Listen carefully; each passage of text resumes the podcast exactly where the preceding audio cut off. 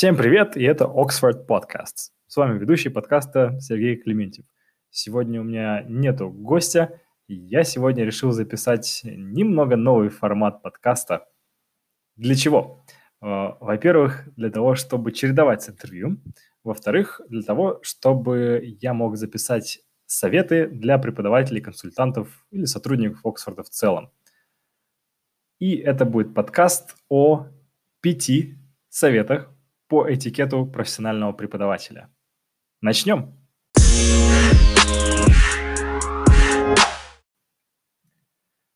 Но сначала отвечу на вопрос, зачем нужно знать э, какой-то этикет профессионального преподавателя? Почему нельзя просто подготовить план по шаблону плана, сделать все по тематическому планированию, выложить домашнее задание? Разве этого недостаточно? У нас есть столько систем мотивации, Teenage Battle, для чего у нас только нету. Много чего уже придумали. Но я думаю, что вы со мной согласитесь, что ничего из этого не будет работать, если вы не будете создавать нужную атмосферу для своей группы и мотивацию.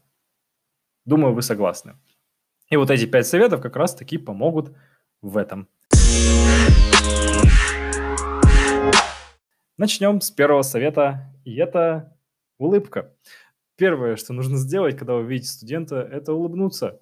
Покажите своей настоящей реакцией на лице, что вы рады его видеть. Улыбка – это прекрасно. Улыбка посылает скрытый сигнал телу, что вы счастливы. Даже если это не так, вы можете свое психоэмоциональное состояние на маленький шажочек сдвинуть в сторону счастья. Поэтому улыбайтесь студентам, коллегам или самому себе. Первое – это улыбка.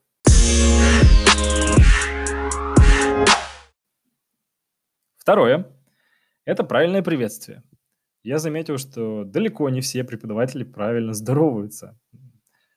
Неправильным приветствием будет «Ну что, ты сделал домашку?» Или «Ну что ты опять пришел так поздно?» да? То есть какие-то организационные моменты в первую очередь перед вопросом «How are you?» Вопрос «How are you?» очень мощный. Улыбка сама по себе мощная, но в комбинации с вопросом «How are you?» вы создадите для студента такое место, в которое он захочет еще и еще раз приходить, потому что, к сожалению, далеко не везде есть такие места, где ему улыбаются и задают вопрос, как у тебя дела. В первую очередь, до того, как узнать, сделал ли он домашку. Не превращайте отношения со студентами э, в бюрократические, для того, чтобы просто, знаете, поставить галочку, что да, он сделал домашку, да, он пришел, иди гуляй. Не превращайтесь в индустриальную эпоху, где нужно просто контролировать и мониторить, сделайте упор на человеческие отношения. Улыбнитесь и спросите «How are you?»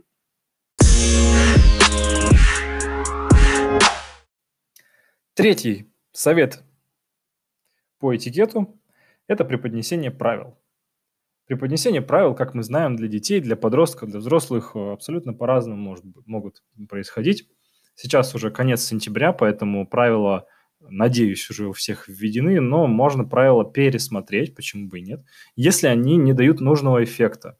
А, последите за собой. Как вы преподнесли эти правила, как вы следуете им, закрываете ли вы глаза иногда на какие-то оплошности. Это очень-очень много значит. А для подростков я рекомендую начинать с вопроса «why?».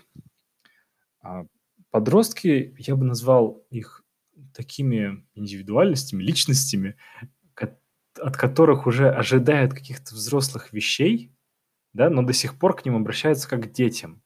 Им не объясняют чаще всего, ну, я абсолютизирую, естественно, но в большинстве случаев им не объясняют, почему необходимо делать те или иные вещи, а им это очень интересно.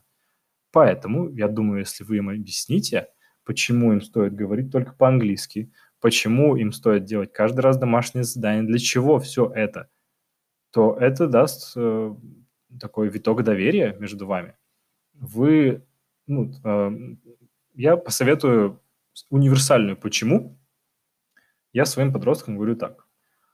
Мы, например, говорим только на английском для того, чтобы помочь прогрессу в вашем э, изучении языка. помочь вашему прогрессу. Да? То есть для вас же я сделал эти правила.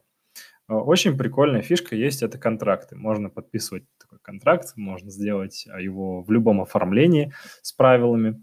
Это очень такая мощная психологическая вещь, да, то есть если ты поставил подпись на листе, то есть ты согласился, какие-то правила они могут добавить, почему бы и нет, но все-таки советую снова полагаться на общепринятые правила для детей, для подростков, для взрослых – но важно, как вы их преподносите э, и как вы им следуете. Обратите на это внимание.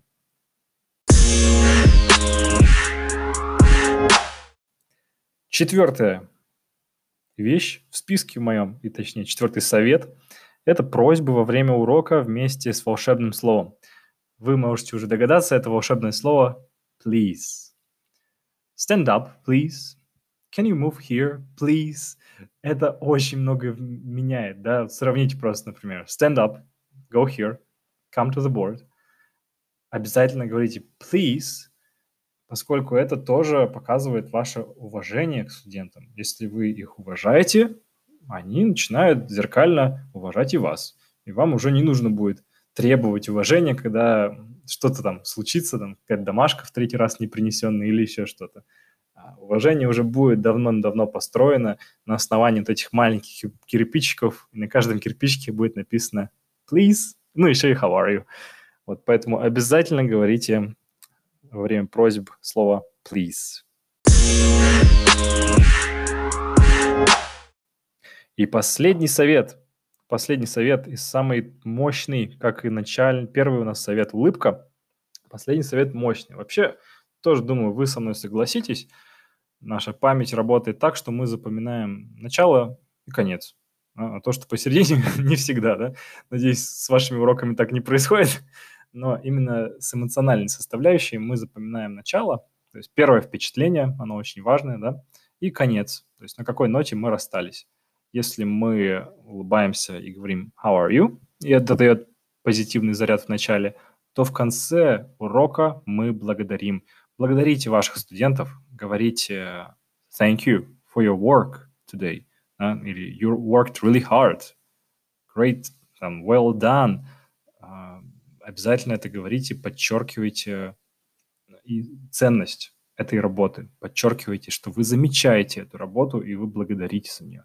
Они будут благодарить вас в ответ после каждого урока. Да, иногда очень сложно так получить обратную связь, там мы обзваниваем, или мы там, можем сделать опрос или еще что-то, но вы можете получать обратную связь в конце каждого урока, просто сказав thank you и пожелав хорошего вечера или хорошего уикенда. Да? Enjoy your evening, enjoy your weekend, и вы получите зеркальный заряд положительных эмоций, вы получите взаимную gratitude, благодарность, и это тоже будет фундаментом хорошим для ваших отношений с студентом, для атмосферы образовательного процесса. Обязательно благодарите за работу в конце урока.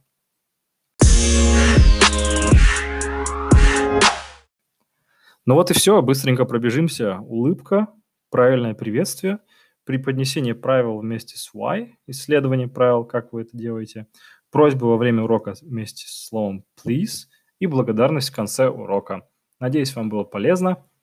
На здоровье применяйте это, радуйте себя и своих студентов.